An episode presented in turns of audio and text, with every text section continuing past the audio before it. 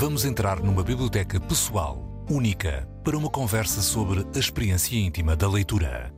You never like to get Grandes Leitores, um podcast de Isabel Lucas. the letters that I sent. Uma parceria Antena 3, Jornal Público. Olá, bem-vindos a mais um Grandes Leitores. O grande leitor de hoje chama-se António M. Costa. Ah, ele já vai explicar este M aqui no meio, se calhar não quer confusões. Ah, ele trabalha na Medeia Filmes e é diretor adjunto do Lisbon and Sintra Film Festival. Foi professor, trabalhou vários anos na editora Assírio e Alvim e organizou ao longo dé- de década e meia programas de conferências e encontros com escritores na Feira do Livro do Porto colaborou, colaborou regular ou pontualmente em algumas publicações e continua a escrever por aí, passando testemunhos de filmes, de livros, ah, de coisas que nos fazem despertar os sentidos. O António ah, escolheu para esta conversa o Rui Manuel Amaral, que nasceu no Porto em 1973. Ele publica ah, desde 2008, é escritor, é tradutor ahm, e o último, ah, ele, ele editou também obras de Constantino Cavafis, António Artaud, Daniel Carmes e escreveu ainda no final do ano passado, meados do ano passado, um belíssimo livro chamado Cadernos de Benfried Jarvie. Ah, bom dia, António. Bom dia, Isabel. Bom dia, Rui. Bom dia. Bom dia, Rui. A voz do Rui chega-nos do Porto, já lá vamos. Ahm, António, ah, eu estava a vasculhar algumas coisas e, e entre as coisas que eu, que eu vi ah, que tu vais partilhando nas tuas redes, há, uma ideia que eu acho muito curiosa e que a literatura tem, ahm, que é a de ser uma espécie de. Ela convoca-nos memórias, não é? Leva-nos a.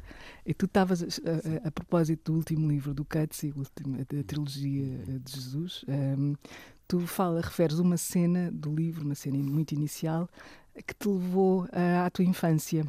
Sim, eh, a literatura tem, tem também eh, esse, esse lado, mais, mais eh, até do que o cinema, porque no cinema nós estamos, estamos a ver e estamos a reagir à imagem que está à nossa frente, no, no ecrã de cinema, e, e no- livro, como a leitura é uma coisa mais individual, pessoal, mais solitária.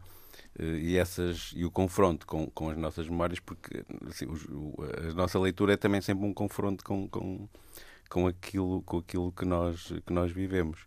E nesse caso, é- eu, eu acho que o começo dos livros, assim como o começo dos filmes, é, é sempre muito importante po- e, que, e que nos agarra. E, e esse agarrou-me.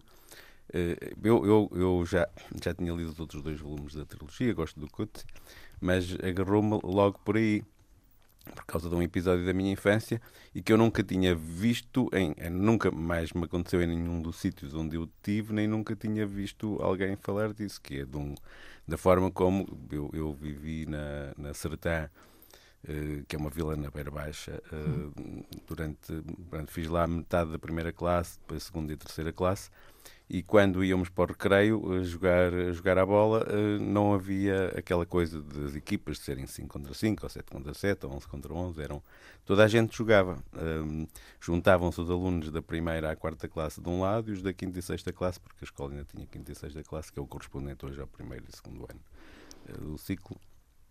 Eh, do outro, e às vezes andávamos a jogar 20 contra 10, Sim. se nos atrasávamos eh, por eh, ou ter a professora nos ter chamado por algum- alguma coisa ou ter ido à casa de banho ou assim. E quando chegávamos víamos de que lado é que estavam a jogar os nossos e, e começávamos entravam. a jogar entrávamos e saíamos. Não havia pronto, isso- e, e é uma coisa muito rara. E no, no livro do Coetzee isso também também acontece eh, naquele naquele início que era era uma havia uma alegria enorme do jogo e, e da e de uma certa partilha solidária eh, e lembro-me que nesse livro, às tantas, depois quando aparece eh, lá o diretor do, do Colégio dos Órfãos e que diz que eles deviam jogar em equipas, o, o pai, eh, entre aspas, do Jesus, diz: Mas eles não, não gostam, eles aqui gostam, eles divertem-se a, a jogar assim e não gostam de deixar ninguém, ninguém de fora. Sim, é esse, esse, esse, ativador de, de, imagens e de memória, que Sim. estás a dizer que é um bocadinho também o contrário de, uhum. do que acontece no cinema, porque o cinema dá-nos a imagem, não é? Só Sim. eventualmente depois do filme. Do é filme nós... é que nós, nós vamos buscar essas, essas memórias também. Há uma coisa que eu, mas depois podemos, podemos falar mais, mais à frente de um, de um livro que, eu, que também foi a minha última leitura em que, em que se fala também disso, mas isso depois podemos, eu posso ler, posso ler essa passagem. Sim. Isso, é curioso, isso, porque eu agora estavas a falar disso, eu estava-me a lembrar de um famoso crítico literário um, americano, mas ele é inglês, mas está na América, uh, que, que uma, uma, vez estava a assistir a uma, a uma conversa dele e, este, e, nunca mais me esqueci disto que ele disse, que ele dizia que não conseguia ler com imagens. E eu não sei o que é ler sem imagens.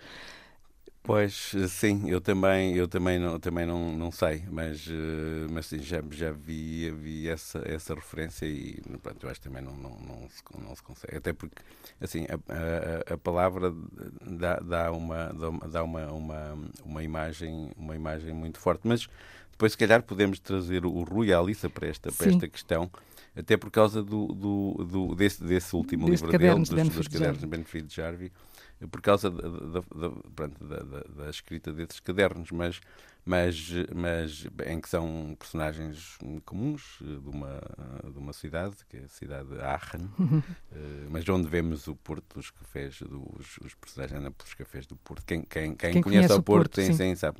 Reconhece os lugares. O Café Ceuta. Aliás, esse Café Ceuta também aparece-me num, num filme chamado Porto, do Gabe Klinger, eh, que é um filme que foi feito há meia dúzia de anos e, e, há uma parte dentro do café foi filmado no, também no, no Ceuta, que é muito bonito e tem, e tem um tem uma cá, cá fora o, o, o Ceuta em, eh, o, é, é, é, muito bonito aquela aquela letra. E, e, uh, e também o café é Vixe uh, mas a questão mas mas, há, mas há, há, uma altura em que eu acho que é um, um personagem que diz uh, da, da, da, cadeira de um café podemos assistir uh, ao, ao, ao, mundo, ao que nos rodeia. E os livros também foram sempre, foram sempre um, um bocadinho isso. Sim, as pessoas que trabalham em cinema ou, com o cinema uh, conhecem-te muito bem, uh, uh, és uma figura conhecida no meio. Na literatura, curiosamente, e este curiosamente aqui, perdoa, mas, mas também és. como é que tu. são duas linguagens muito diferentes e tu entraste nas duas de uma maneira muito apaixonada. como é que, é que fazes esta relação entre uma coisa e outra na tua vida? Um ah, grande leitor e um grande espectador? Por acaso eu nunca, eu, eu nunca, nunca me diria um grande leitor. Sou, sou um, um leitor ávido, porque eu estou sempre a ler. Uh, é, pronto, é uma coisa que é normal. Eu, eu, eu às vezes eu uso estes óculos uh, e, e, fui convencido pelo, pelo médico a usar um, uns óculos uh, que têm pronto, graduais. Sim. Porque, porque hum, Estou sempre a ler. Uh, senão tinha que estar sempre a pôr, tirar, pôr, tirar, pôr, tirar. É um. Não sei, é qualquer coisa. Sou incapaz de estar, de estar uh, um, um pedaço sem estar. Ler, seja, seja o que for. Uh, pronto, mas mas a, a, leitura dos livros, que é uma coisa que hoje em dia, infelizmente, acho que nós, nós temos menos, menos tempo. E por sorte, uh, quer dizer, o, o tempo que eu vivi na adolescência era um tempo que nos dava as férias grandes, eram grandes uh, aqueles grandes verões, nós tínhamos muito tempo para ler e, e pronto, eu, eu nasci numa aldeia, uh, hoje em dia parece muito distante e, e, eu quando, quando... Como é que se chama a aldeia? Uh, São Miguel de Acha, no Conselho de Idanha Nova, no distrito de Castelo Branco, sou Beirão. E uh, vizinho do, do, da aldeia do, do Eugênio de Andrade. Uh, e, e na altura, eu, eu quando, quando acabei a faculdade, em, em 82, e fui dar, e, e fui dar aulas, dava aulas de português na altura. Bem, e fazia outras, eu nunca, nunca tive só um, um, um trabalho, trabalho, fazia sim. sempre assim várias outras coisas. Uh, mas, mas às vezes estava-se estava a ler um texto com, com os alunos e estávamos a falar de coisas e eles diziam assim: professor nasceu no século, no século XIX. é uma coisa de outro tempo. É uma coisa de outro tempo. Não foi assim há tanto tempo, mas quer dizer, a minha aldeia só, só teve água canalizada e, e eletricidade depois de 25 de Abril. Portanto, tens memória uh, disso? São, são, tenho memória. Há, há, há, este, um, o livro, depois que eu, que eu queria falar, que, eu, que é, o, é, o livro, é um livro do Peter Handke, que é do início dos anos 70, mas que foi publicado agora cá. Uh, sobre, uh, sobre a morte da mãe. E, e, aquelas coisas que ele fala, a, a, minha aldeia também era assim. E eu comecei ainda, fiz ainda o primeiro trimestre da, da primeira classe lá. Havia duas escolas, uma escola do rapaz, outra escola de raparigas. E, mas, mas pronto, e depois fui, e depois fui para acertar, pronto, onde já havia, já era, já era mais normal, pronto, as casas já tinham, tinham água canalizada, havia eletricidade, havia uma papelaria que vendia uns livros, tal como depois, eu depois, quando fiz a, a na, acabei a terceira classe e fomos viver para Penamacor, eu fui sempre muito nómada. Sim. Uh, e, e, fomos viver para Penamacor. Lá também não havia, havia também só uma, uma, uma, papelaria, que era a papelaria do Senhor Seguro, que é o pai do António José Seguro, do, do, do PS que também vendia livros e onde a gente podia comprar um outro livro, mas, mas o, o, o meu a, minha, a minha prática de leitura começou sobretudo com os jornais. Pois eu ia te perguntar como é que tu começas nesse ambiente, não é como leitor? É, eh, como, leitor começo, começo sobretudo com os jornais, porque uh, o meu, pronto, o meu pai comprava, sobretudo no verão, comprava o século e tinha, e tinha umas lendas e narrativas, e pronto, já eram textos assim maiores que eu já lia, pronto, tinha nos meus sete, oito anos, e depois quando fomos para Pena Macor, eu tinha, tinha nove anos, e tinha um vizinho que era contínuo de um clube, havia dois, dois clubes uh, recreativos lá, uh, pronto, e esse, esse, meu vizinho era, era, do, era contínuo do clube dos operários, Uh, e, e, eles e, e, ele como já era um senhor já de uma certa idade e pedia-me porque uh, o sítio onde vendiam jornais uh, era era junto da minha escola para eu lhe levar quando saía da escola levava-lhe os jornais que era o, o século do dia portanto, que chegava lá na caminhoneta o diário, volta da hora do almoço. Era o Diário de Lisboa, mas que chegava lá no dia a seguir, porque era vespertino. Porque era vespertino Uh, eu, aliás, uma vez, a primeira vez que a, a professora perguntou uh, que sabíamos o que eram jornais matutinos e, e, e vespertinos, e eu disse ao contrário, porque eles chegavam lá ao contrário. Todos, eles lá chegavam, pronto, os, os vespertinos chegavam no outro dia de manhã e os, e os era uma lógica. Era uma lógica, era uma lógica empírica. E ela disse: Não, mas estás a dizer ao contrário. E foi aí que eu percebi nunca, tinha, atraso, nunca tinha, um atraso nunca tinha reparado na data. Nunca tinha, nunca tinha reparado na data. E depois ele levava, e era a bola, três, que saía três dias por semana. E ele levava os jornais e chegava a casa, fazia um, um lanche. E depois, como os jornais eram muito grandes, tirando o Diário de Lisboa já tinha aquele formato, formato broadsheet, não é? Mas os outros eram muito grandes. Eu abria-os no chão e de, de, joelhos ficava ali a ler, a ler os jornais até o, o meu vizinho, à hora de jantar, bater lá na, na janela da cozinha. E eu dava-lhes. Portanto, foi, foi a minha educação a minha, para a, a minha leitura. educação, por isso é que eu ainda agora sou um, um viciado na leitura de jornais todos os dias, tenho que comprar eh, Continuas jornal, no papel. Continuo, continuo, no papel a comprar o jornal. Os livros depois surgem. Não, não havia muitos livros. Claro, as, as, primeiras leituras foram daqueles livros, o, o, o antigo livro da primeira classe, o livro do, do, do tempo do Estado Novo, e depois, e depois lembro-me que o primeiro livro que me deram chamava-se A Galinha Verde e Outros Contos. Eu não, não sei. E, tinha um, e, tinha um, e o primeiro conto era sobre um plátano que espirrava. Assim, eu lembro-me lembro dessas, dessas coisas.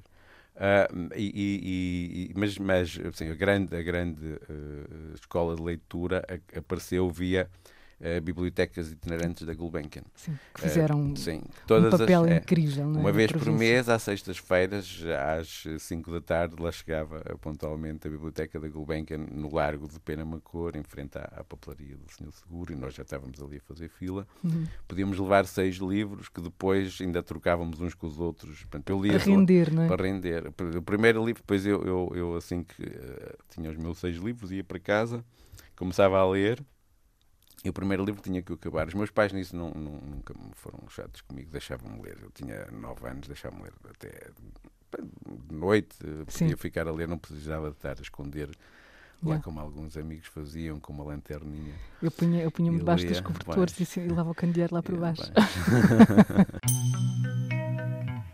Grandes Leitores, com Isabel Lucas. Eu, eu, eu sempre fui insónia e ia por ali dentro. Pois, eu também, eu também sempre, sempre fui mais de, de ir, porque no, no colégio, uh, depois, depois de, de, da, escola uh, primária, fui, lá em, em Penamacor não havia ensino oficial, e havia um, um externato, e pronto, eu fui frequentar esse, esse externato, mas que tinha alunos de todas as aldeias à volta de Penamacor. E tinha dois autocarros que iam buscar esses alunos, e pronto, quando os alunos estavam todos reunidos, que era às dez e meia da manhã, Sim. é que começavam as aulas. Nós, os que vivíamos lá, portanto, podíamos. Tinham tempo. Tínhamos tempo e, e só começávamos as aulas às dez e meia, contrariamente à meia-dia. Depois, quando fui para Castelo Branco, as aulas começavam às oito e meia da manhã. Sim, e tu estás a referir o tempo, não é? ou a falta de tempo neste momento, e parecia uma imensidão de tempo, essas férias grandes e esses Sim. períodos em que de facto nos perdíamos em, em leituras. E o tempo é, é, é um material de escrita também, não é? Os livros que escrevem sobre o tempo eh, têm um Sim. efeito também sobre ti, não é? Sim, sim, sim, sim, sim. Sim, e, e- sobre, quer dizer, agora, eh, há- há- e a questão da, da- da que se põe muito, di- a questão da ficcionalidade e da, e da realidade. Eh, O plátano que É, espirra é um ativador de imaginação, é, não é? Exatamente. Aliás, mais tarde eu seria castigado com uma rinite alérgica, uma grande alergia ao pólen dos plátanos. Mas eu acho que também estas coisas dos rinites são, uma- são um, um bocadinho de quem vive rodeado de papel. Mas, mas eu, há, há, há eu, eu sempre tive uma vida nómada. Sim. Eh, uma vez estava com o Manel António Pina a contar as casas em que. Vocês partilharam um professor de primária, não é? Uma professora prim- partilhámos uma professora primária. Foi muito curioso porque depois ficámos, prometemos um ao outro que havíamos de voltar à Sertã. pra- porque partilha- a professora primária era, era uma jovem professora, quando foi professora dele, já teria, quando foi minha professora devia ter os seus 30 e muitos, 40 anos. E foi e partilhámos na Sertã, pronto, em tempos distintos, essa, essa professora primária. E, e- e, eh, tínhamos combinado aquelas coisas que se combina e depois Sim. nunca, nunca mais se fazem, de, servem de, havemos havemos de. de, de. E, eh, e, e nunca. O Pina depois acabou por ir lá, porque um dia a Câmara fez-lhe uma homenagem, só ele telefonou-me na véspera a dizer assim: amanhã vamos à Sertã. Assim, "É, assim, vamos não- Amanhã. Assim, e eu não, e eu não, e eu não com, com muita pena minha, não, não, não, não pude. Ele acabou por ir sozinho. Mas estavas a falar dele, eu interrompi-te. No, no, não, não fomos, não fomos porque eu tinha uma reunião eh, por causa da, da, daquela, da- do programa que eu fazia para a Feira do Livro do Porto e não, e não, e não podia faltar. Mas estávamos a falar das casas onde Sim. e eu, e eu eh, contei perto de 40. Portanto, para quem, para quem eh, gosta, a palavra biblioteca para mim Sim. não tem. Os meus livros ainda hoje em dia estão espalhados em, Por vários, aí. em- por aí, em vários sítios. Às vezes fazem-me falta quando quero, lembro-me de uma coisa e queria ir buscar. E sabes onde está? Sei, e curiosamente até mesmo os livros que me, que me foram desaparecendo, que eu emprestei, que as pessoas ficaram por eles, eu que acho que tenho uma má memória, sei, sei onde eles Sabes a quem sei, sei a quem emprestei. Ah, quem nos está a ouvir tem livros do António. Ele sabe quem são, ele sabe quem são. Porque, curiosamente, eu acho que isso é verdade para, quase toda a gente que empresta livros. Eh, não sei porquê, não é? Qualquer coisa de afeto, é um afeto que se dá, sim, não é? Sim, depois, sim, sim. eh, Sim, eu também sei que nunca mais os vou poder ter. Pronto, Não estão pedes, bem, não estão pedes. bem lá, ficam, Não ficam, ficam bem lá. e é sempre um pretexto para qualquer coisa que ainda não está acabada.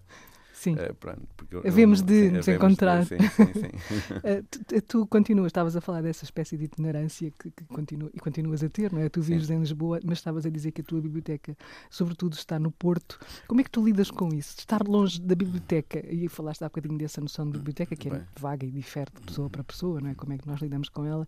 Mas para um leitor, estar longe dos seus livros. hum, Pois, assim um bocadinho, pode ser complicado, não é? Sim, às vezes é um bocadinho chato. Eh, Se calhar o ideal, não sei se viste, há, há- há um filme da Valéria Sarmiento que é As Linhas do Wellington.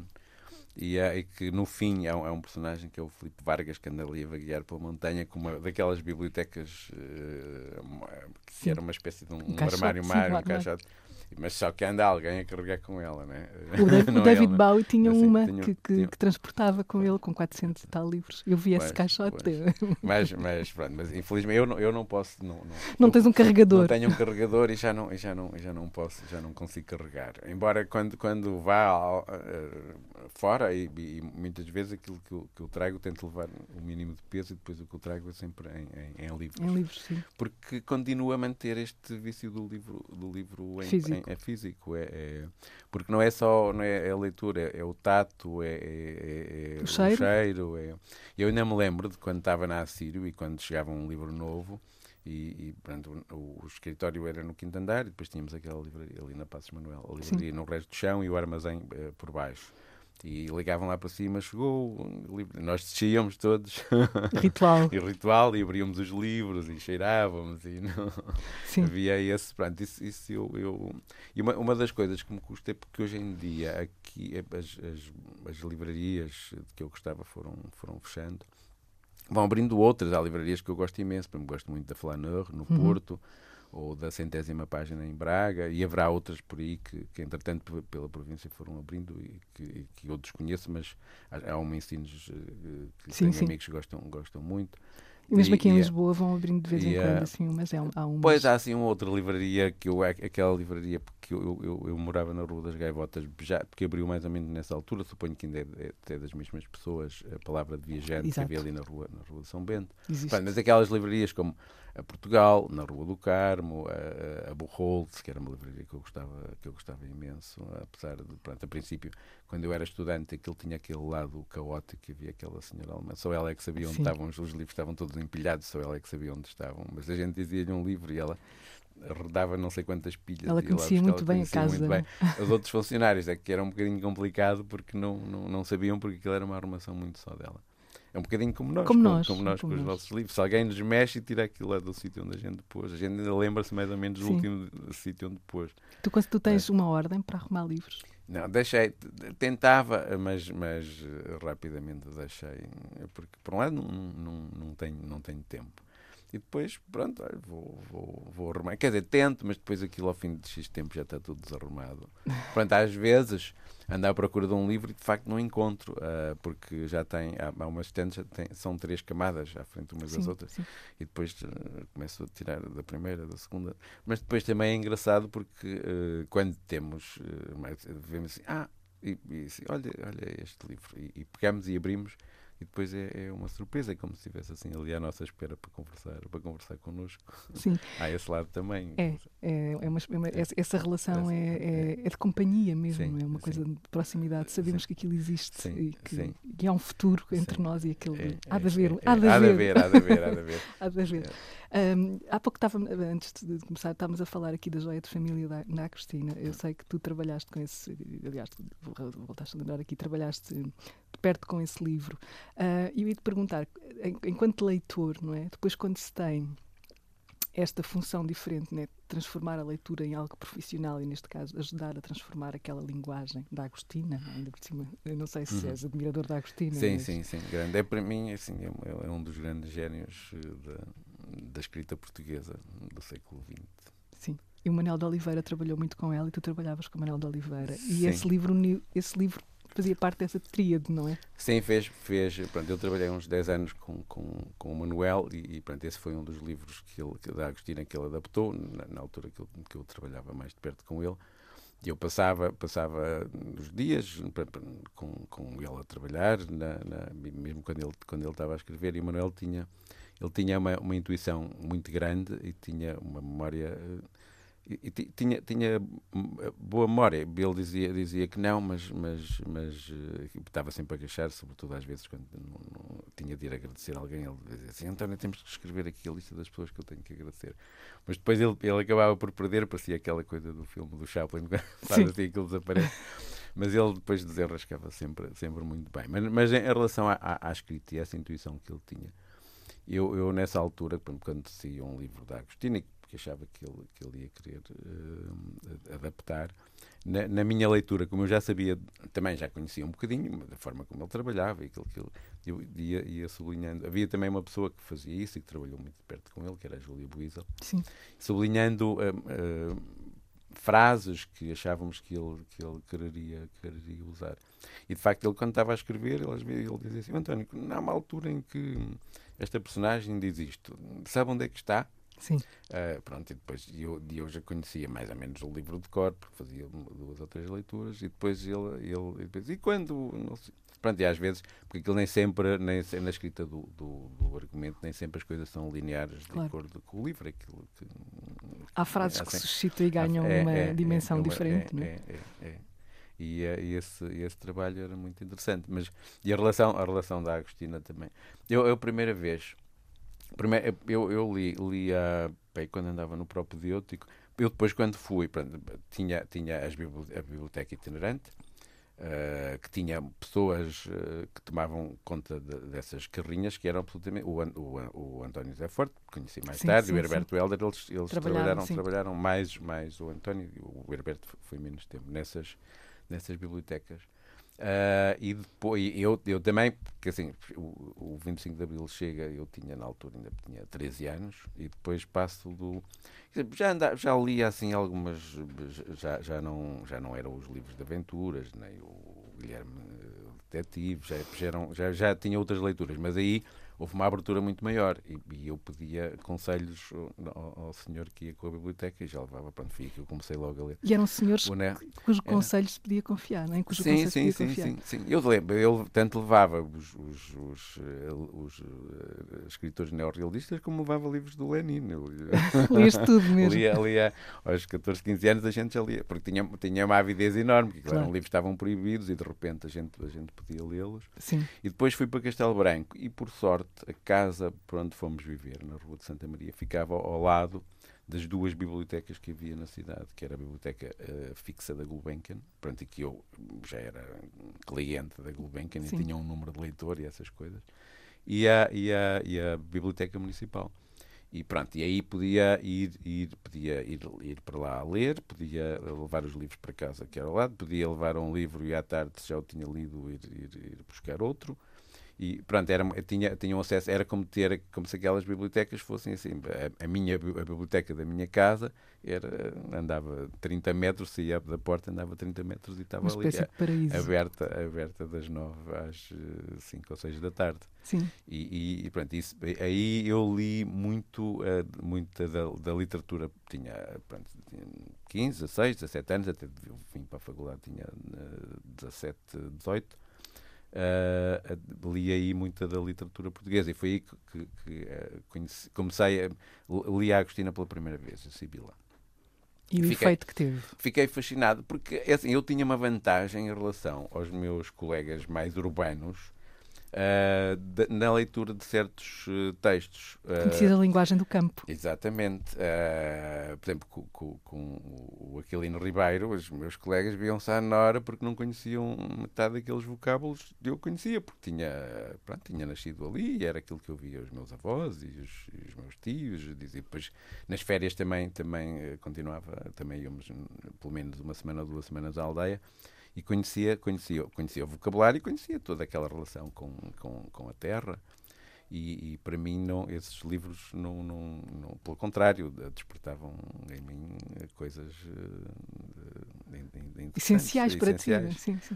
e depois depois eu, eu, eu um, a primeira vez que eu vi a Agostina foi na feira do livro de Lisboa onde eu ia todos os dias para procura do livro do dia que era mais barato e, um, e, essa rotina de quem é estudante tinha essa Lisboa, rotina. Né? Quem era? E, quem, e ia muito com, com uma pessoa que foi meu professor e, e que, de quem continuo a ser, a ser amigo, que é o Mário Jorge Torres, ele foi meu professor de literatura americana. Uhum. E foi com ele que eu conheci depois o Walt Whitman, eh, o Pound, pronto, todos esses, o Wallace Stevens. E, uh, e, o, e, pronto, ia, ia com o Mário, que ele era uma espécie de, de, de, de na nossa via sacra diária. E, e, um dia estava lá a Agostina, e eu tinha comprado o Fanny Owen, uhum. E a Agostina estava a dar autógrafos. E o Mário foi, eu depois mais tarde vi que isso era uma coisa que muitos leitores da Agostina faziam, com um olho de livros para ela assinar. Muito. Né? Para ela assinar. E eu tinha, tinha o meu exemplar do Fanny Owen, mas eu era muito tímido e não, não, tive, não tive coragem de, de lhe pedir. Não foste lá. e não fui, e não fui, fiquei à espera e não fui. O, o, primeiro autógrafo que eu tenho também foi numa dessas feiras do livro, foi do, era, foi do, é do Almeida Faria, do Cavaleiro Andante. Sim. Uh, e, e, uh, mas depois, mais tarde, portanto, eu continuei a ler, continuei a ler a Agostina e quando fui viver para o Porto, uh, em 94, 95, numa conversa no Aniki Bobó, que era assim um sítio onde a gente ia quase todos os dias, e, e, ali nasciam imensas coisas. O Francisco Providência, que era arquiteto e designer, ele, ele, a Feira do Livro do Porto, que era na, na Rotunda da Boa Vista, junto onde, onde está agora a Casa da Música, ia mudar-se para, o, para, o, para o Palácio de Cristal. Sim. E ele fez, pronto, ia ser mais mais, era uma feira de livro, mas mais com ar de salão, porque ia ser num espaço interior, e ele fez um novo mobiliário, fui convidado pela APL da altura para fazer um mobiliário, etc. E ele perguntou-me assim, ah, tu não queres fazer, visto aquilo, aquilo agora a feira tem mais um arte salão, fazer um programa para a feira. Pronto, e foi aí que comecei, aos poucos, a, a fazer esse programa. Uh, e, e eu pronto, decidi uh, convidar a Agostina. Finalmente tinhas Finalmente um pretexto. tinha um pretexto para convidar a Agostina e arranjaram-me um número de telefone. Nessa altura eu não estava a trabalhar, conhecia o Manuel, estrear um filme ou outro, mas não, não trabalhava ainda com ele, não tínhamos assim uma relação muito próxima. Alguém me arranjou o telefone da Agostina eu estava assim um bocadinho uh, com medo, porque a Agostina ao mesmo tempo sempre Ela me é inspirava conhecida, sim, tinha assim um temor, um temor. E, uh, e, e, e, telefono na esperança de ser uma empregada a atender para me dar algum fogo. E do outro lado e assim e eu disse ah queria falar com a senhora Cristina Bessa Luís sim sou eu digas faz favor. E eu fico logo assim fiquei logo com suores frios e tal mas lá me desenrasquei e ela disse: Deixe-me ver na minha agenda. Ela foi ver assim: Sim, pode passar, sabe onde é a minha casa? Pronto, venha-me cá buscar meia hora antes, etc, etc. E pronto, mas a partir daí começou uma. Não digo que fosse. Sim, podia dizer uma, uma, uma, certa amizade, porque regularmente, regularmente eu conversávamos, eu convidava para ir, para ir à, para ir à Feira do Livro, depois na relação, na relação com o Manuel, depois também, também assisti a, e, e, participei na, naquela relação complicada aquela, entre, os aquela, entre, entre, os dois.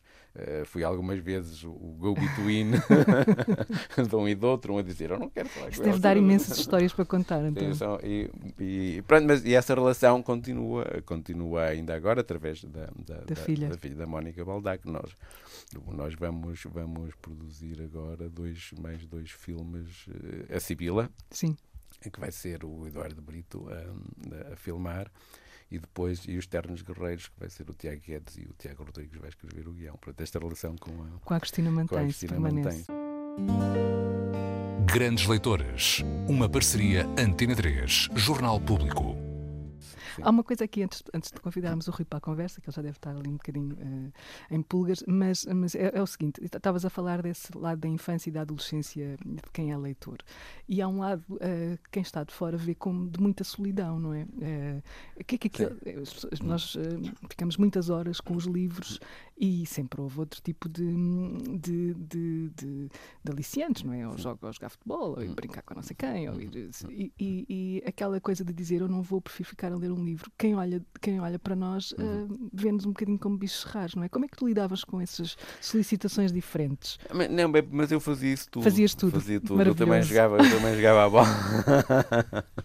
Socializavas. Social, sim, sim, sim. Também, também, tinha, também tinha esse lado. Mas, mas pronto, mas às vezes apetecia mais, mais ficar, ficar. Nunca te olharam como um bicho raro? Não, nunca, nunca, nunca me olharam, eh, não. Eh, mesmo eh, tendo se calhar, pronto, é a única coisa que me olhavam mais como eu ainda, mas ainda hoje eu não consigo sair à rua uh, sem, sem um livro, mas um livro, um livro em, em papel. Sim. Uh, um destes dias estava a rever um filme do Romero que nós temos agora ali no, no ciclo Nonimas, que é o, o L'amour l'après-midi, e, e, começa com o, o personagem uh, principal, o Ferreira Henrique, ele que trabalha em Paris e faz todos os dias uma viagem de comboio do sítio onde vive para Paris. E o filme começa com ele na estante à procura de um livro para levar. Pronto, e depois ele a dizer que uh, no, no, vai, vai sempre ler sempre um livro nessa, nessas viagens. E, naquela altura nós vemos nos filmes, uh, no metro vai quase toda a gente a ler o jornal. Pronto, ele disse que gosta mais, gosta mais de ler, de ler um, um livro. Sim. Eu também sou, de manhã, uh, antes de sair, e pronto, hoje em dia já é muito raro nós vamos no metro, vamos ver pessoas a ler, a ler um livro no Sim. comboio ainda, ainda, ainda de vez em quando. Mas uh, as pessoas vão todas agarradas ao, telemóvel. Isso não desperta em ti aquele lado é. voyeur, que é tentar perceber que livro é que aquela pessoa está a ler. Sim, isso também, isso também gosto. Mas eh, eu, eu, eu misturo isso com às vezes também me apetece, como, como acontece com, com os personagens do Rui no, no, no, no, café, de estar, de estar no café olhar para as pessoas do lado, ou, até, ou, ou mesmo no metro, no, e, e, e, começar a olhar. Mas há aquela coisa que a gente nunca se entendia. Eu lembro uma vez, vi uma crónica do Eduardo Prado Coelho, que ele dizia que tinha no metro e de repente houve uma avaria toda a gente estava chateada a queixar-se. Não, ele estava divertido porque tinha luz, conseguiu. Teve lá aí uma hora até reparar e aquilo teve, teve a ler. Sim, sim. É, é como esperar no, numa, numa fila das finanças, sim, não é? Sim, sim, sim, eh, Às vezes até é bom que aquela, não é? Claro, Podemos claro, ler mais um capítulo. Sim, sim, sim, Rui, uh, estás aí? Uh, sim. Olá, Rui. Uh, Olá. Uh, o teu livro já foi aqui citado algumas vezes e eu estava-me a lembrar de, grande, de, grandes momentos não é, de, na literatura em que alguém está num café a ver o mundo, não é? E depois isso serve como material de escrita. Como é que tu olhas esse, esse, esse elemento? Eu, por exemplo, não consigo ler em cafés porque estou sempre a ouvir as conversas dos outros. Uh, é um ativador qualquer. Só depois é que vou digerir aquilo. Como é que hum, esse espaço que é tão ligado à literatura, não é? Que parecem tantos, tantos, tantos livros, o café, um, como é que és tu enquanto leitor num café? Um, eu, antes de mais, gostava de agradecer a, a generosidade do António em ter-me convidado para, para esta conversa. Não, eu é que te agradeço. Não, não, é sempre um prazer conversar contigo. Não, não se, já falámos sobre isso, não, não, não, tem nada a ver com falsa modéstia, mas, mas se há pessoa que conhece outros escritores e artistas deste país é o, é o António. Podia ter convidado outra pessoa qualquer, dizer, provavelmente com muito mais graça do que eu.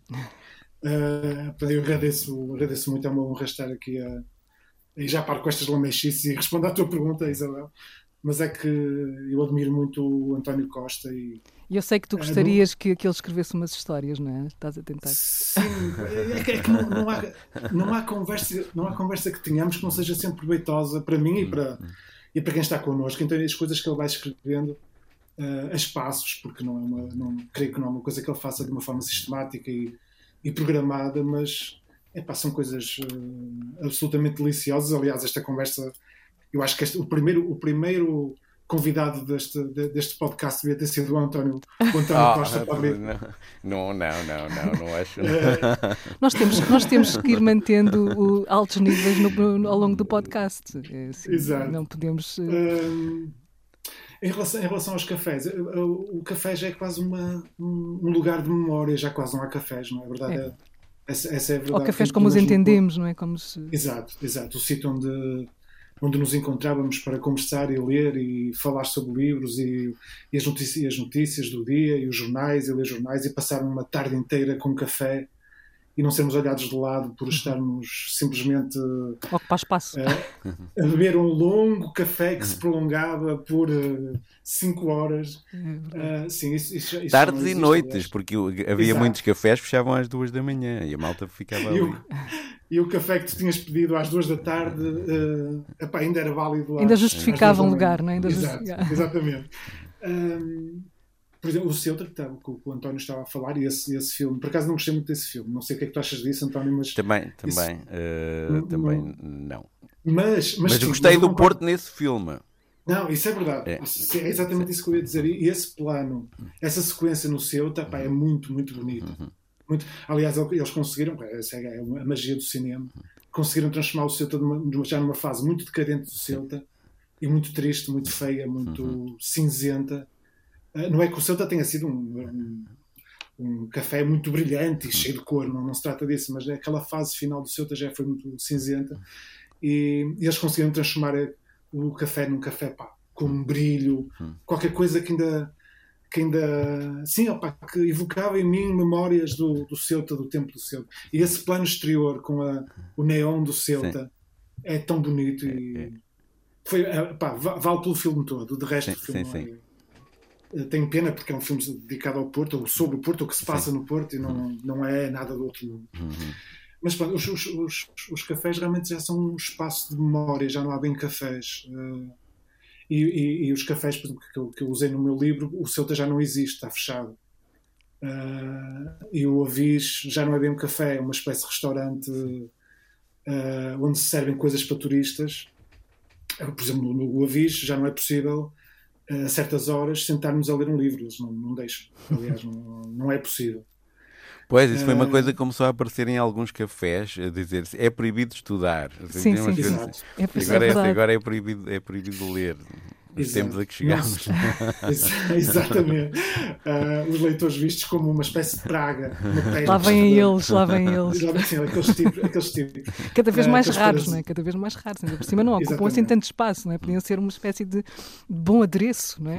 Ali está o leitor. Não, nunca existirá uma pandemia de leitores de cafés. Isso isso é, é certo. Uh, e os cafés, não só uh, é difícil hoje em dia sentarmos num café a ler, como porque, já, porque não nos deixam. Uh, e também depois há a praga das televisões, não é? que é impossível estarmos num café sem uma televisão aos berros. Ou uma música ambiente, não é? Uma música ambiente insuportável, uma coisa acima dos níveis para minimamente toleráveis, mesmo para quem não esteja a ler, quer dizer, não faz, uhum. não faz sentido nenhum este, este horror que temos ao silêncio e ao vazio, não é? Mas é essencial para a leitura. Rui, não achas que no Porto, assim, nos bairros, ainda há assim aqueles cafés, já não são é os cafés ainda, míticos, sim, sim, que eram, que eram o Ceuta, o Piolho, a, o, a, o Avis, Sim, ainda existem. Sim. Mas nos bairros ainda existem uns cafés existem, existem. Assim, mais, mais anónimos onde, onde ainda podes. Eh, quer dizer, não digo estar uma tarde inteira, mas podes estar lá uma hora ou duas. Sim, esses cafés existem. Sim. Sim. O café de bairro, de rua, uhum. fora do centro, existe, mas com o problema da televisão. A televisão uh, impõe-se. É, é, omnipresente, com, no canal mais difícil de suportar. Uh, é difícil, quer dizer, que também que, enfim, nós, nós leitores somos um mercado, somos um target, como se diz hoje em dia, muito pouco Mas é, eu, interessante. Eu no meu bairro ainda tenho, por exemplo, a Doce Alto, ainda podes, não tem televisão. Estás a falar do teu bairro no Porto. No meu é? bairro no Porto. Porque o Porto é a tua cidade, neste caso a vossa assim, cidade. Sim, porque é a cidade que nós partilhamos. No, no, na, a Doce Alto, por exemplo, em, em Costa Cabral, não tem, não tem televisão e podes uh, ir lá. Portanto, eu aí fazia o meu ritual do pequeno almoço, dos, dos jornais. Portanto, agora também é uma coisa muito mais difícil, deixou de haver bancas e de antes, uma coisa que eu gostava muito nos cafés do Porto era, era isso. Tinham, tinham uma tabacaria onde tu compravas o jornal e depois, pronto, e depois te pedias tomar, tomar um pequeno almoço enquanto lias os jornais. O Piolho acho que ainda tem, não, não tem? Não, eu agora o não... Piolho tem, o Piolho ainda tem e, e, existe um café mesmo aqui ao lado da minha casa, que é o Cenáculo, uh, em Antero de Cantal, uh, que tem ainda uma banquinha de jornais no interior do café.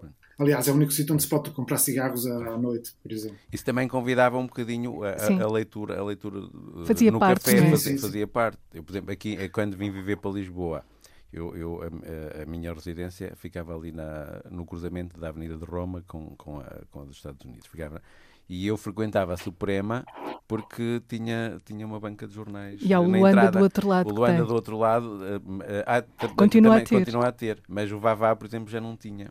E havia, tinha amigos já mais tipo, eu disse, não, desculpem lá, eu vou antes um pequeno almoço para a Suprema, porque é, era outro ritual que era. era Uh, ler, ler o jornal, uh, o, primeiro, o primeiro jornal de manhã, a tomar, a tomar o pequeno almoço. Sim. Um, eu vou fazer uma pergunta. António, tu convidaste o Rui, eu ainda não te perguntei porquê, pergunta agora. Ah, porque é, é, é, um dos, dos escritores destas novas gerações eh, que mais admiro. Uh, e, e eu, eu, eu, conheci o Rui nesses programas que eu, que eu fazia na Feira do Livro. Uh, houve um ano em que uh, tinham aparecido uma série, uma série de textos uh, de, uma, de, uma, de, algo que se designou por micronarrativa e, o, e eu, eu, fiz, uma, fiz uma sessão com esses autores, nomeadamente o, o Henrique Manuel Benfialho, o Rui Costa, Uh, acho que estava também o Zé Mário Silva e o Rui, que na altura tinha publicado o, o Caravana, e, pronto, e quem me tinha chamado, pronto, e, eu, eu conhecia o, o Oswaldo o Manuel Silvestre, e o Oswaldo disse: Ah, vou publicar um, um, livro de um rapaz do Porto que é muito bom, vais gostar. E eu li fiquei, e fiquei fascinado. E pronto, e depois também quando foi, quando foi o, o, o livro de seguinte, o Doutor Avalanche, também fiz uma conversa, nessa altura foi uma conversa cruzada com o Rui Lage. Sim. Uh, pronto, e, e, a partir daí, nós, pronto, destes, destes primeiros encontros, nós, nós uh, continuámos a dar-nos. Uh, entretanto, eu depois também comecei a vir mais e a passar mais tempo aqui em Lisboa, não, não com a, a mesma, a mesma frequência, mas vamos-nos vamos -nos encontrando. Também já convidei o Rui para vir para vir apresentar um filme. Sim, porque vocês partilham também dessa outra, dessa, dessa outra, paixão, né? E depois há uma, coisa, há uma coisa que o Rui também começou a fazer que, que, que, é, que, é, que acho que tem, faz umas edições absolutamente incríveis. É verdade. Uma editora que ele decidiu chamar ainda por cima flop, mas que não é flop nenhum. Uh, uh, não só as edições são muito, são muito bonitas, como eu acho que ele arranja um, um uma estratégia de, em, em, que, em que os livros chegam, chegam às, às pessoas através desse, de, dessa pré-venda. E, uh, como, é, como é que surgiu esta, esta vontade de, de criar esta, esta, esta editora, Rui? A edição para mim é a coisa mais. Eu, se pudesse dedicar a vida toda a editar, era, era o que eu faria. Uh, eu adoro editar, é das coisas que. Pá, todo o processo, mesmo o processo de sapa, aquela coisa de revermos os livros duas, três, quatro vezes. Tu sabes, sabes isso também, sim, como sim. eu, António, também trabalhaste nisto durante anos. Um, Catagralhas. eu, sim, é, é, eu, e, e sobretudo, uh, identificar uh, bons textos. Sim. Bons, bons boas propostas. Atenção que a flop não sou só eu, somos cinco pessoas. Eu, eu, não, eu não, não fui eu só sim, sim, que inventei sim, isto. Pronto, somos vários. Um, e, e, e, são, e são mais quatro pessoas tão, tão, tão mais interessantes do que eu, portanto, eh, eu sou só mais um. Uh, epá, mas a, a, ideia de construir um livro de raiz, uh, pensar, pensar num tradutor para um livro, uh, os textos que o livro ter, terá, construir aquilo tudo de raiz, epá, é a coisa, é coisa que mais, mais prazer me dá. Ok, eu, escrever um livro meu, é, é evidente que eu não sei, não, não, não, sei, não sei dizer o que é que gosto mais, sinceramente. O que é que, o que, é que me dá mais prazer? Em todo o processo. sim, escrever um livro, eu escrever um livro Uh, é uma coisa que me dá imenso prazer, portanto eu não acredito nada naquelas coisas das pessoas que sofrem e o, o, o, autor que está fechado nas suas águas furtadas uh, a morrer de frio e de fome, quer dizer, isso já existiu, atenção, não estou a dizer que isso não existiu, aliás existiu. E que pode existir. Uh, pode, sim, sim. E pode existir, e que pode existir. E, mas sobretudo é, se imaginarmos, sim. desculpa interromper, que o autor está a viver uhum. exclusivamente daquilo que, que vende, ah, não é? Sim, com certeza. Opa, com certeza. Não, Muita não, fome e muito frio. É evidente, é, já, já, já publiquei autores desses, não, é evidente. Agora, Uh, desconfio sempre daqueles autores que têm uma vida mais ou menos burguesa e uh, pá, a escrita é um ato sofrido, uh, pá, uma coisa, é uma dor constante aquela. Uh, o ato de escrever, não sei, pá, não sei, não tenho a certeza disso. Pá, é, quer dizer, se não dá prazer, se aquilo não é fundamental. Não, mas essa, isso é, é essa palavra que estás a usar, é ser fundamental. Fundamental, sim. Sim, exato. Pode, exato, pode, exato. pode também não te dar, quer dizer, cada caso é um caso, pode também não te dar. Sim, com dar, certeza. Mas, mas é, é, essa coisa, é, é, é, fundamental. Fundamental e depois, e, e, e, o, e, o que sai, ser uma coisa sincera. Sincera não é, não é que seja que uhum, corresponda uhum, à verdade, sim. ou que não sei que seja que venha lá de dentro. Honesta sim, em relação é, a. Sem dúvida, sem dúvida. Uh, absolutamente de acordo, sim. Uh, mas estava, estávamos a falar da edição. A edição uh, epá, é uma coisa que é absolutamente maravilhoso, sabendo perfeitamente que estamos a, já estamos ali a, a trabalhar com uma coisa que faz que já pertence a, a um passado qualquer hum. que, que, continuamos a, a cultivar e a, e a, insistir, mas sabemos perfeitamente que isto é uma coisa epá, pertence de certa maneira a uma espécie de pré-história qualquer Sobretudo quando se põe o, eh, cuidado, o cuidado em transformar o, livro num, num, objeto que por si só um, muitas vezes leva as pessoas a comprá-lo sem saber exatamente o que é que vem lá dentro. Ou seja, é, é transformar é, é essa coisa que o António falava há, há bocadinho, que é uma relação diferente com, com um objeto. Não é? Uh, chegamos muitas vezes neste momento às livrarias e os livros parecem todos iguais e depois de repente aparecem uns não é, que nos chamam a atenção precisamente se calhar por esse, esse lado que tu falas que é quase ancestral. Não é? Olha, aqui está um livro que se vê que foi trabalhado de outra maneira. Grandes Leitores, com Isabel Lucas. Sim, e, e, e, a ideia de que uh, existirá um leitor para aquele livro hum. é, uma, é, é difícil de explicar, é maravilhoso. E, e, sobretudo, por exemplo, no caso da Flop, eu também, eu também coordeno uma outra coleção numa outra editora, uh, que são coisas diferentes. É uma, chamada coleção, uma, uma coleção chamada Avesso. Uh, numa outra editora. A Flop é a mesma coisa minha, com, que tenho com mais, com mais quatro amigos. Um, e, e, e, e, para ser muito franco, uh, nós, quando decidimos lançar o projeto, que nem sequer é uma editora, isto é uma coisa pequeníssima, não chamar aquela editora é um desrespeito para, para editores que realmente vivem disto e trabalham sei, uh, uh, na edição. Aquilo é uma coisa pequenina, nenhum de nós vive daquilo. Mas quando começamos, cada um de nós decidiu uh, contribuir com 100 euros, porque éramos 5, 500 euros, já daria para aquilo que queríamos fazer. Capital Portanto, social. Sim, partimos do princípio, partimos do princípio que uh, perderíamos aqueles 100 euros, mas tínhamos que editar aquele livro, que era uma coisa de Daniel Arms, uhum. uh, uma tradução do João Henriques que nunca tinha sido publicada. Já aqui falámos dele num outro programa. É, já apareceu aqui, é tão raro que ele é e, e já, já, já bisa aqui. é, um autor, é um autor maravilhoso. Uh, e nós tínhamos que publicar aquilo uh, e 500 euros, mais coisa, menos coisa, daria. Uh, porque hoje em dia, já ao contrário do que no, no tempo em que o, o, o, António fazia livros na Sírio, hoje em dia é mais fácil editar, muito mais fácil. E estamos a falar da Sírio daquele tempo. Sim. A verdadeira, a verdadeira Assírio. Mas, mas tu não achas que, que assim, nos, últimos, nos últimos tempos deu-se um, um, um, caminho que, há, por um lado, há, há, os grandes conglomerados e que até foram uh, também uh, metendo dentro de si uh, certas chancelas, como a da própria, da uhum, própria Assírio, uhum. que agora faz parte do grupo uhum. Porto Editora. Mas, por outro lado, apareceram várias pequenas editoras, umas mais persistentes, outras menos, que têm que têm uh, feito livros uh, muito de nicho, quase, de é? nicho, mas, mas, mas muito bonitos e que acabam por chegar.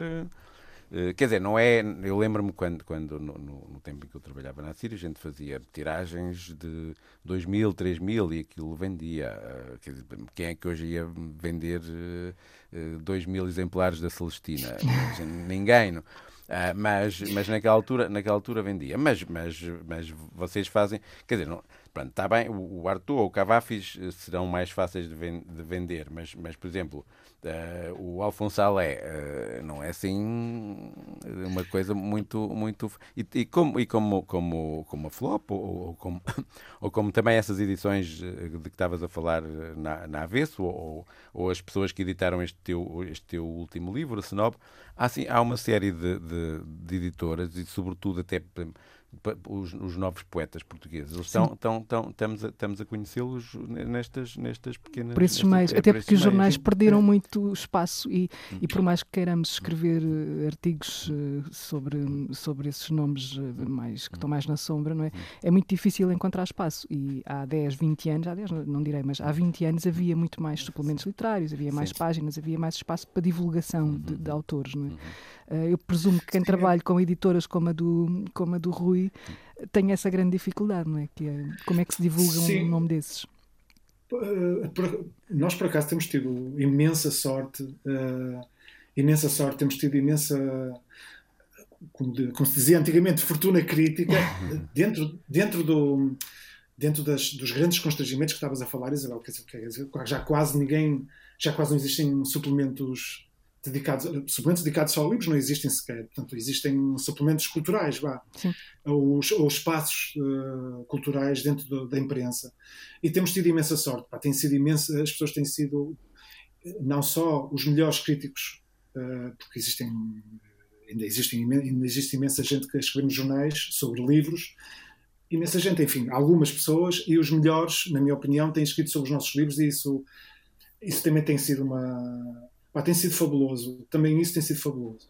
Mas em relação àquilo, em relação à, à, ideia de que as pequenas editoras estão a fazer o trabalho, estão a fazer o trabalho, não, estão a ocupar um, um espaço que antes era ocupado, por exemplo, a Sírio, ou, ou pela Cotovia, ou pelo Relógio d'Água, hoje em dia já são.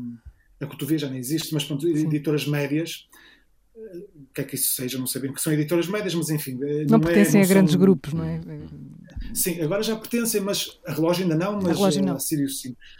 Um, é, é, é, exatamente isso que acontece, é curioso. eu, não me, eu não me importo nada que pá, há quem fique super revoltado com esta história da concentração da edição e não sei o quê, nos grandes grupos. E essa concentração abriu espaço para, para, para estes pequenos projetos. Uhum. Uh, porque, quer dizer, um, um, um poeta, um, um autor uh, que não seja.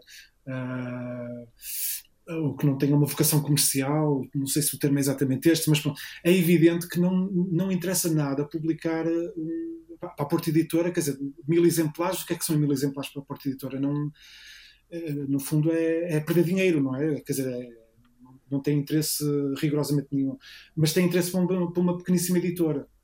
Sim. E, sobretudo, pequeníssima editora que não, portanto, são este também é o lado meio perverso disto. São pessoas que não vivem da edição, não é? Portanto, que se podem dar ao luxo de fazer o que gostam, não é? Pois. Exatamente, ou seja, gostavam, mas não podem. Uhum. Uh, mas esse, esse, esse, lado, esse lado também tem esse lado positivo, quer dizer, é perverso porque as pessoas não se podem dedicar só à edição, mas tem esse lado positivo porque não vivendo diretamente disso, não dependendo da, da venda dos livros, podem editar apenas aquilo em que acreditam que gostam. e que acham que, que, é, que merece ser editado. E de facto têm aparecido imensas, imensas editoras, coisas pequeninas, epá, que têm feito o, o, o melhor trabalho uh, editorial lá, desde há 5, 6, 7 anos. Sim.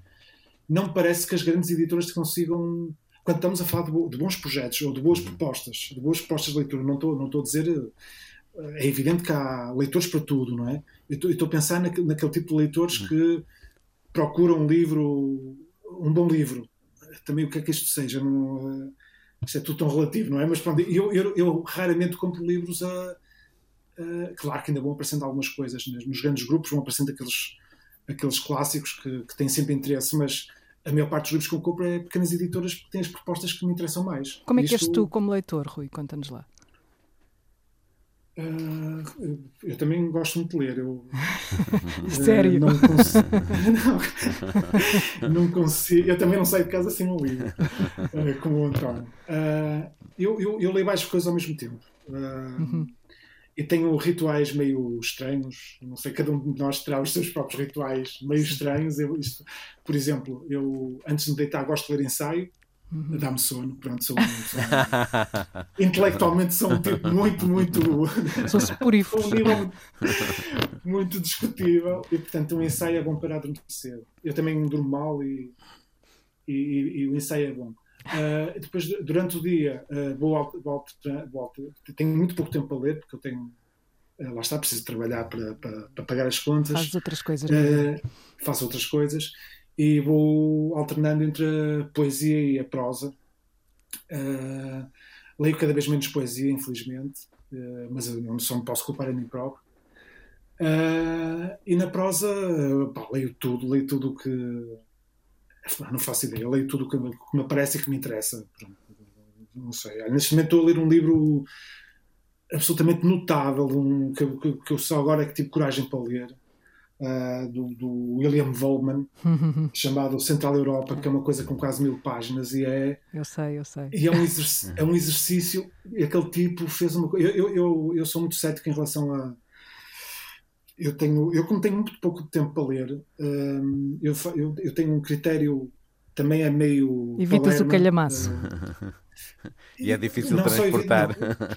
Não, o calhamaço para fora de casa é difícil transportar.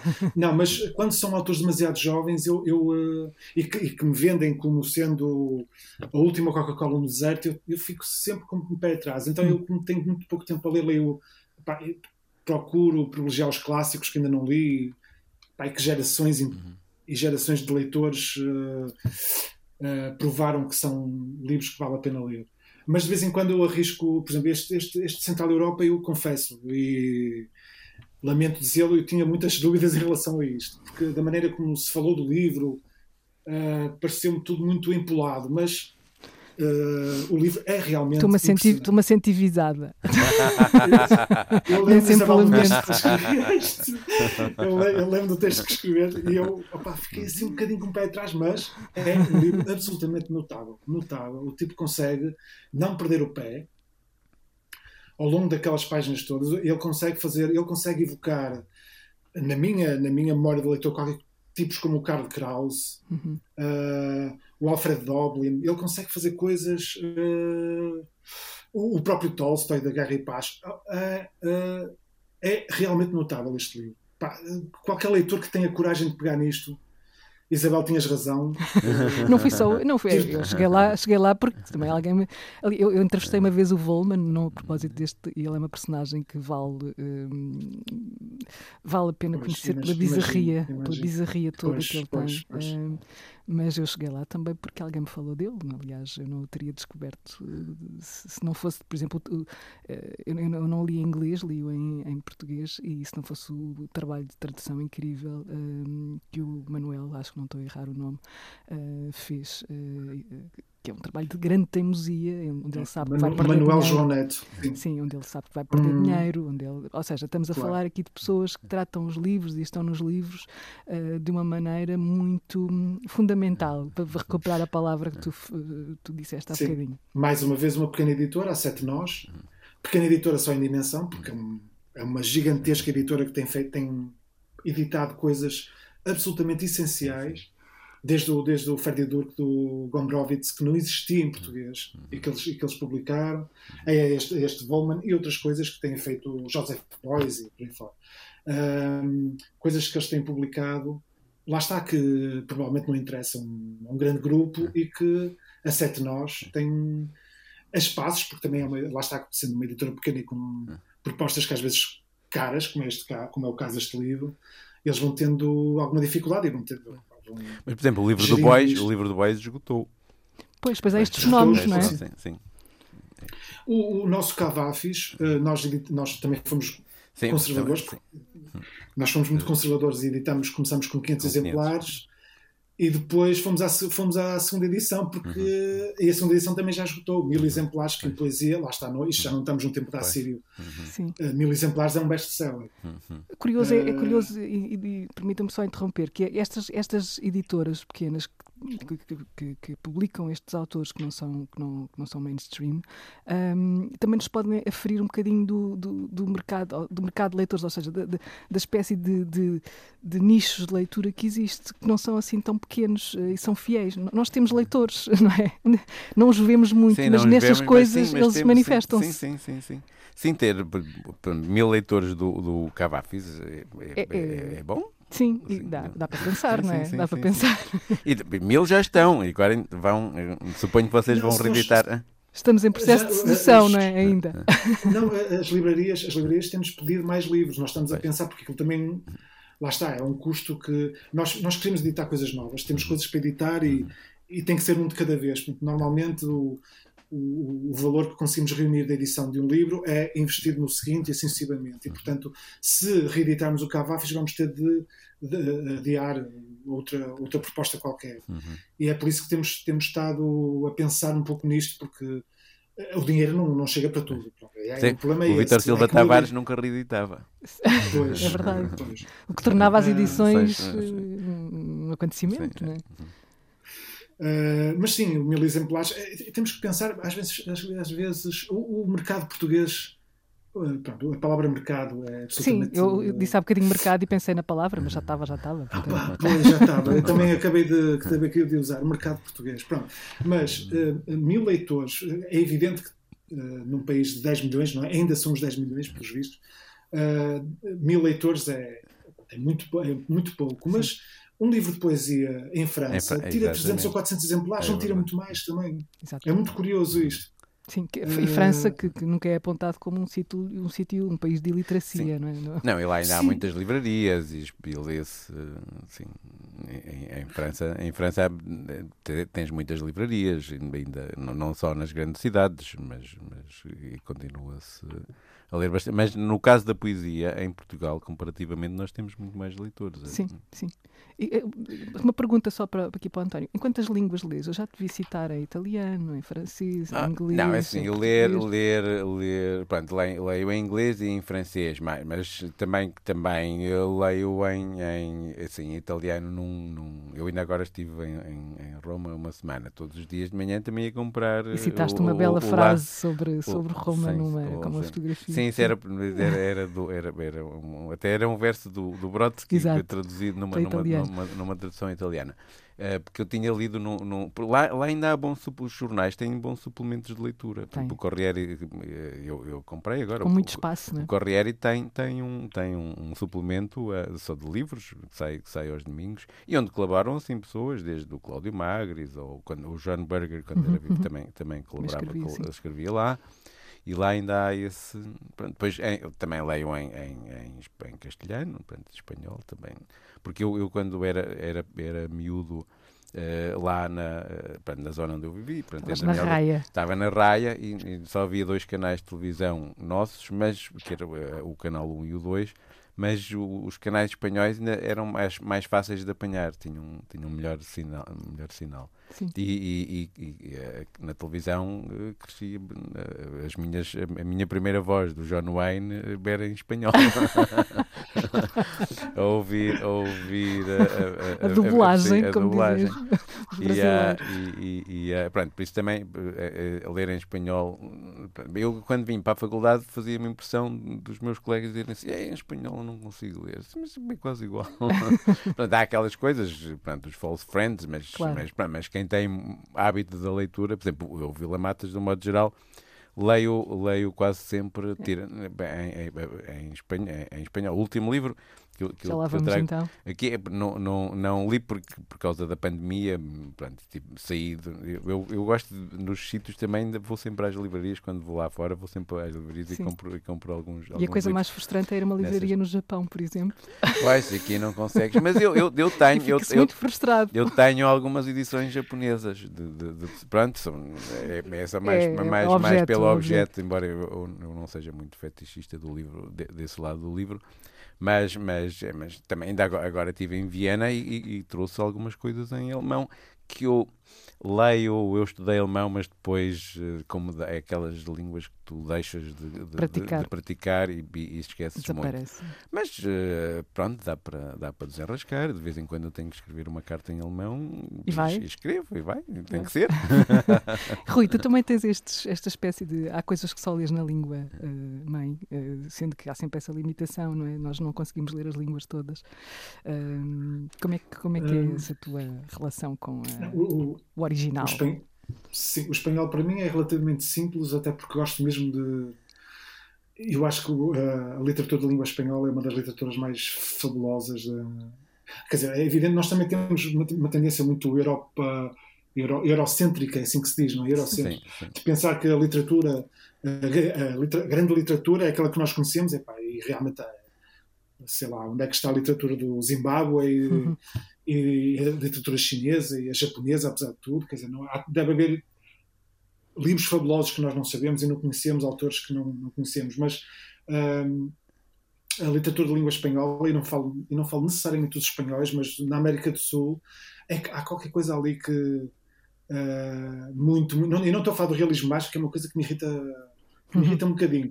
Estou a falar de coisas anteriores ao realismo mágico uh, que, que, que, gosto muito e que, que, tento ler no original, até porque quando vejo qualquer coisa que realmente me interessa, tento traduzir. No, o francês e o inglês para mim é mais difícil. O inglês ainda consigo, mas o francês gostava tanto de. Gostava de, é que também lá está, quer dizer, não, uma pessoa não, não tem que se queixar, é pá, estuda, não é? Sim. Se estudar, vai estudar. Sim, mas vai estudar. Vai estudar, vai estudar o francês. Não te queixes, vai estudar. Sabes que eu tinha. Mas... Não, diz, diz, diz, conclui.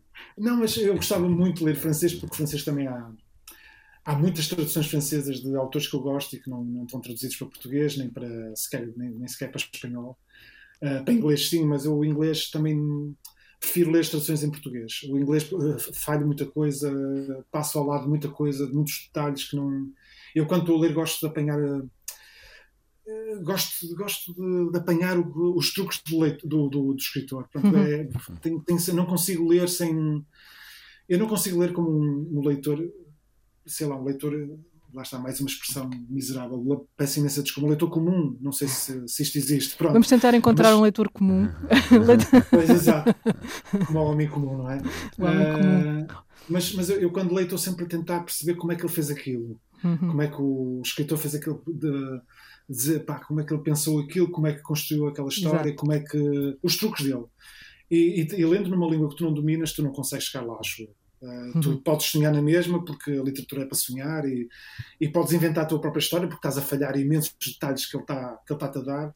Uh, pode ser um exercício engraçado, que já fiz muitas vezes, uh, mas, mas falha aquele lado técnico que a mim me interessa estudar quando estou a ler, quando estou a ler qualquer livro. Sim, uma espécie de costura, não é? Que, que sim, é sim, o, o lado de trás, sim, como é que ele fez aquilo. portanto, eu, quando existem traduções em português, eu, eu leio as traduções em português. Uh, Mas gostava muito de dominar outras línguas, sim. Depois esse é, é, é, havemos de, mais uma havemos de chegar a alguma coisa como uh, os russos, uh, muita gente tem esse plano, é? chegar aos russos. Chegar aos russos. Mas esse, o, o, meu, o meu professor de filosofia lá no, no Liceu de Castelo Branco era o Vicente Sanches, que também que era drama, dramaturgo, sim, sim. e de quem Manuel de Oliveira adaptou o passado e o presente, que foi uhum. filmado na casa de Vicente Sanches, ficava muito perto da minha casa e, e, ele sabia, ele aprendeu a ler alemão por causa dos filósofos alemães, mas não sabia dizer uma palavra em alemão. Isso também é... e, e, há, e há esses Há casos assim, há desses. casos desses que sabem não sei quantas línguas, não, não a sabendo, mas ele ia, eu lembro-me de, pronto, foi, foi quando eu comecei também a aprender alemão, e ele pegava, às vezes chegava lá e pegava no, no nosso, tínhamos assistido um teste, e ele pegava naquilo e lia o texto como se estivesse a lê-lo em português. E depois eu percebi que ele era incapaz de dizer uma palavra em alemão, fosse o que fosse. E tinha aprendido assim, mas para ele ler alemão, ler português era igual, sem saber, sem saber falar, para ler os grandes filósofos. Sim, O Ma- o Manuel Rezende, que foi o tipo que um tipo fabuloso que, que traduziu Sim. o Cavafis, que, que dominava o grego moderno também. E no caso do Cavafis é ainda mais complexo porque ele, não, ele usa vários dialetos eh, eh, do grego. Eh, o grego de Alex- de Alexandria, o grego continental e por aí fora. Mas ele, ele- havia uma história que ele nunca ele nunca, opá, nunca confirmou porque ele gostava de alimentar alguns mitos divertia-se divertia com aquilo, eh, que ele tinha aprendido alemão e ele, ele chegou a dominar completamente o alemão. Aliás, o, único prémio de tradução que ele recebeu, que foi o grande prémio de tradução da APEL, não, da Associação Portuguesa de Escritores, acho, eu, foi de uma tradução da interpretação dos sonhos do Freud, portanto, a partir do alemão. Ele tinha aprendido o alemão e quem contava essa história, a primeira pessoa que contou essa história foi o Pina. Uh, não sei se ele inventou a história, porque o Pina inventava muitas histórias acerca das pessoas e depois, e depois as histórias transformam-se em, pronto, lá está, uma mentira di- dita muitas vezes transforma-se numa verdade. Claro. E no caso do Pina eram verdades muito engraçadas. O Manuel Rezende tinha, tinha aprendido uh, o alemão a traduzir palavra por palavra o, o Capital do Karl Marx. E o Rezende, uh, o sacana, não, uh, nunca, pronto, uh, ria-se quando. Não, quando não, não, não, não desmentia nem confirmava. Não, Não. não Nós confirmava hoje já não temos é tempo para isso. Então, Estava a pensar nesse tempo maravilhoso que é poder ir palavra a palavra.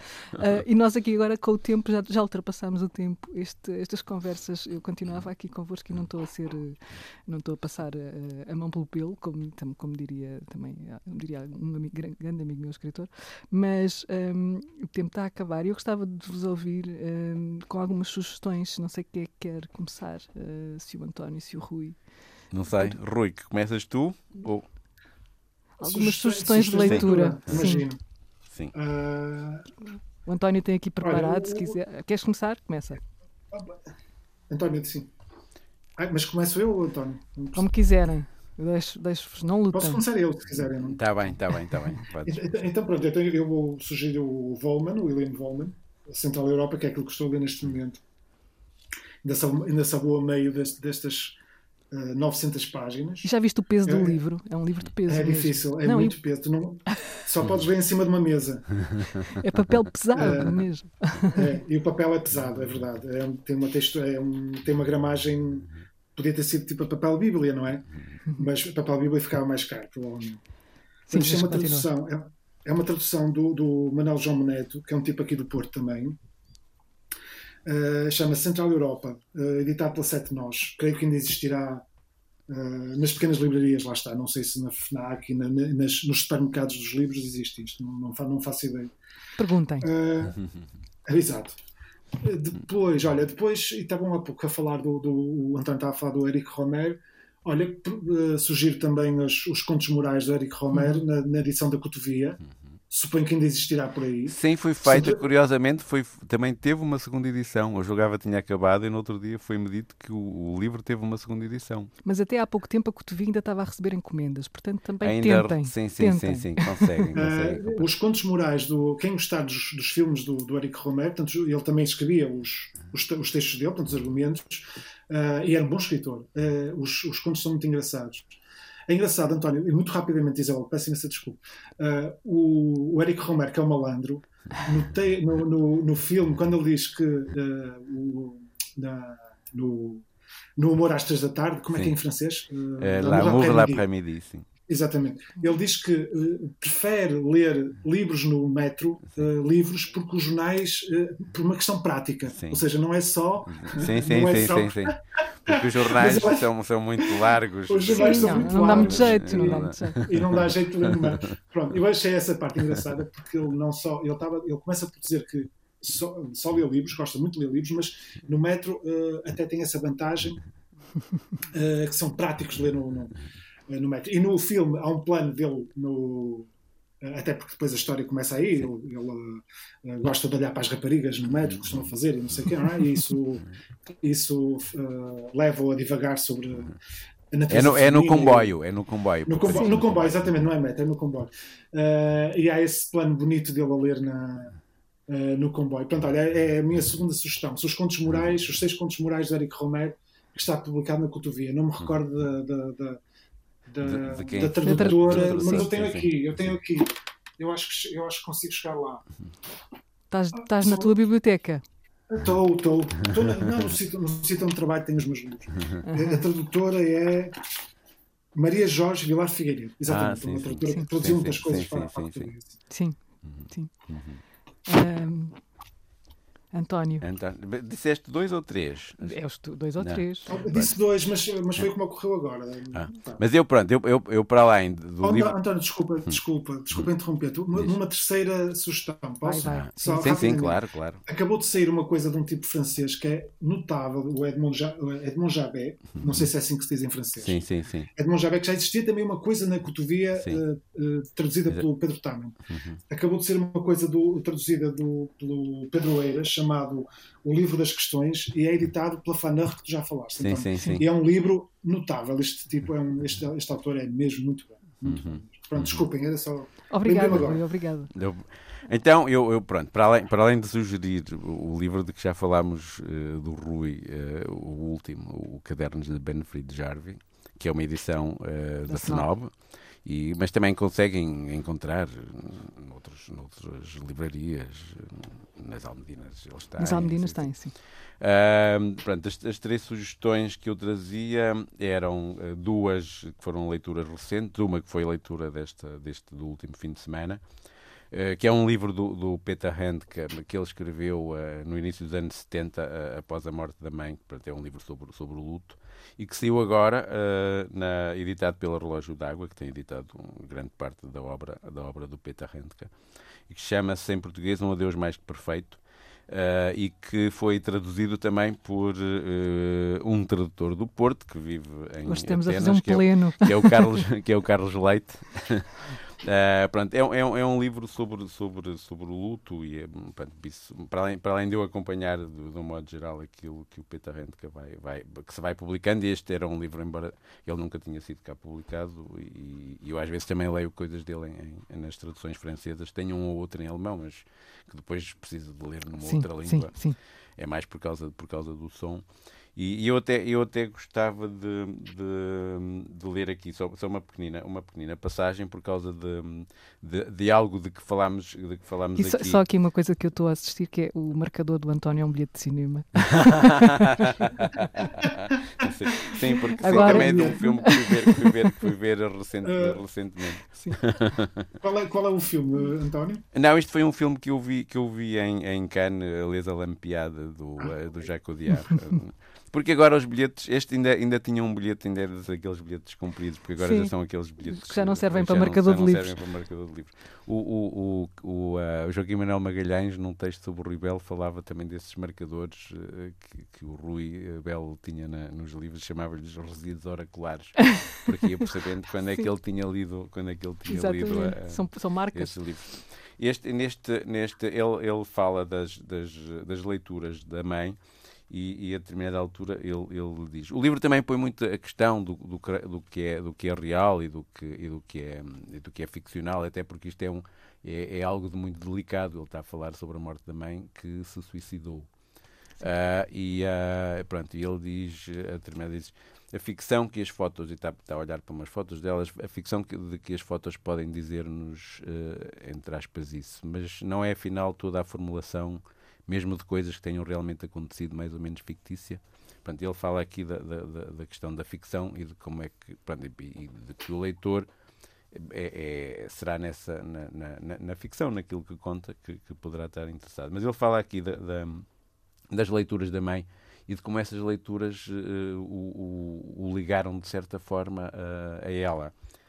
E diz: lia jornais, mas preferia os livros em que pudesse comparar as histórias com a sua própria vida leu comigo primeiro uh, Falhada, Kurt Hamsun, Dostoevsky, Maxim Gorky e depois Thomas Wolfe e William Faulkner. O que dizia sobre os livros que lia não dava para imprimir, contava apenas o que lhe tinha especialmente chamado a atenção. Mas eu não sou assim, dizia por vezes, como se o autor da obra a tivesse descrito a ela pessoalmente. Lia todos os livros como se fosse uma descrição da sua própria vida. Vivia-os. Com a leitura saía de si pela primeira vez na vida. Aprendia a falar de si mesma e com cada livro ocorria-lhe mais alguma coisa sobre si própria. Foi desta maneira que, pouco a pouco, fiquei a saber alguma coisa dela. Porque os livros, sobretudo nestes, nestes sítios eh, de, onde, onde, vivia, onde vivia a mãe do, na, na, numa aldeia da Áustria, ela depois também viveu em Berlim, etc., mas sobretudo era, um, era uma espécie de, também de janela, de janela para o mundo. Claro. Uh, e, era, e, no, e conhecíamos o mundo através, nessa altura nem televisão também ainda tínhamos, né? conhecia, conhecia-se o mundo através, muito, muito através dos, dos, dos livros. Dos livros. Portanto, depois a segunda, a segunda sugestão é também de um livro que li há, há uns dois ou três meses, que é do Henrique Villamatas, é o último livro dele e chama-se Esta Bruma Insensata, pronto, onde ele também põe, põe um bocadinho essas questões. É engraçado porque o livro vem na sequência de uma conferência que ele fez aqui no nosso festival, chamada Bastian Schneider, que, que, era, que, também, que já era um recoletor de citações. Uh, e que era radicalmente não original, uh, e que ele fez aqui com a Dominique Gonzalez Forster, que foi uma espécie de conferência performance. No, no... E aqui ele pega, no, pronto, aqui o personagem passa chama-se uh, Simon Schneider, e é um recoletor de, de, citações que vende a grandes escritores, entre eles o, o, o Pynchon, e, e, há, e, e, um escritor que é, é, que é irmão dele. Portanto, assim, é, é um livro um bocadinho. A, a, a, ele vive numa casa que está quase prestes a, cair. Uh, e, e, pronto, e toda esta questão da citação, que é uma questão também muito interessante no, na escrita do Vila Matas, uh, e que. E que, e que ele coloca, pronto, coloca aqui quer só pela, pela uh, quer, quer, pela personagem, quer um bocadinho também de toda a forma como, como ele vai escrevendo. Ele, a determinada altura ele cita Wallace Stevens que diz uh, sou incapaz de citar palavras que não sejam minhas, seja quem for que as tenha escrito. E esta, este tipo de escrita uh, do, do, do Henrique, que é, é muito ancorada também naquilo que o, que o Godard fez no cinema, que é, uma, é uma, um mecanismo da citação mas que é tão bem feito que é, nós já não sabemos o que é citação ou o que não é. O que é apropriação o, já. E o que é apropriação. Como também fazia de uma forma uh, absolutamente soberba o João César Monteiro. No último filme dele, Vai e Vai. Uh, logo quase no início, não sei se vocês se lembram, há uma altura que ele, ele também como personagem, ele aborda, aborda alguém e, e essa pessoa responde-lhe mal ele diz uma frase que nós poderíamos considerar muito monteiriana: não te, metas, não te metas na vida alheia se não queres lá ficar. e aquilo, depois, aquilo é uma frase do Judito Nome de Guerra do, do, do, do, do Almada. Almada. E o livro tá, e, e, o, e o guião do filme está cheio de frases desse livro do Almada, que nós não nos apercebemos, parecem sempre frases do César. Pronto, ele tinha são, são autores que têm, que têm essa, essa capacidade e, e, e a, sem, sem, que isso seja plágio. Sem que isso seja, é? É, sem que isso seja plágio. Aliás, o Henrique conta uma história muito engraçada que ele uma vez inventou uma citação da Marguerite Ursenar, da Marguerite Duras, e que, e que essa citação começou depois já a aparecer em vários sítios e que ela nunca, nunca, tinha, nunca tinha escrito.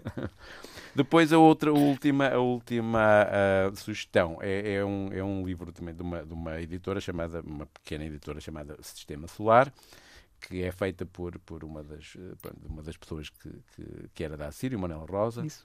É uma coleção que o, que o Aníbal Fernandes dirige, que ele traduz basicamente quase todos. O Aníbal é um dos grandes tradutores eh, portugueses e, e que chama-se Histórias Aquáticas, onde ele reúne três, três histórias do, do Conrad, Uh, o Parecer Secreto, a Laguna e a Mocidade, uh, pronto, e sobretudo uh, chamava a atenção para esta última, o Youth, uhum. que tem como elemento, como elemento a água, que é uma coisa muito do verão, e, pronto, e o mar, e os barcos, e, e, e, todo, e estas edições, do, do, do, estas traduções do Aníbal Fernando têm sempre uma deliciosa introdução em que ele fala do livro, do escritor, Sim, etc. Que são, que são, são, são ensaios muito. É, sempre eu ainda trago aqui dentro, porque nós fizemos um. Porque nós, o, o, Paulo Branco produziu um, uma, eh, uma adaptação do Mocidade uh, por um jovem. Uh, um jovem realizador francês e depois na altura nós fizemos aqui um ciclo do Conrad no cinema e uh, isto serviu-me aqui uma série de coisas para, para, para, os filmes que nós, que nós mostramos nessa, nessas sessões. Um, eu, eu uh, quero agradecer muito uh, ao António, uh, quero agradecer também muito ao, ao Rui. Tenho pena que esta conversa termine aqui. Havemos, havemos, havemos de ter havemos. noutro lugar, de a prolongar, uh, quem sabe no Porto, um dia hum. destes. E, e até ao próximo Grandes Leitores. Obrigado aos dois mais uma vez. Obrigado, Isabel. Obrigado, Rui. Eu é que agradeço. Muito obrigado.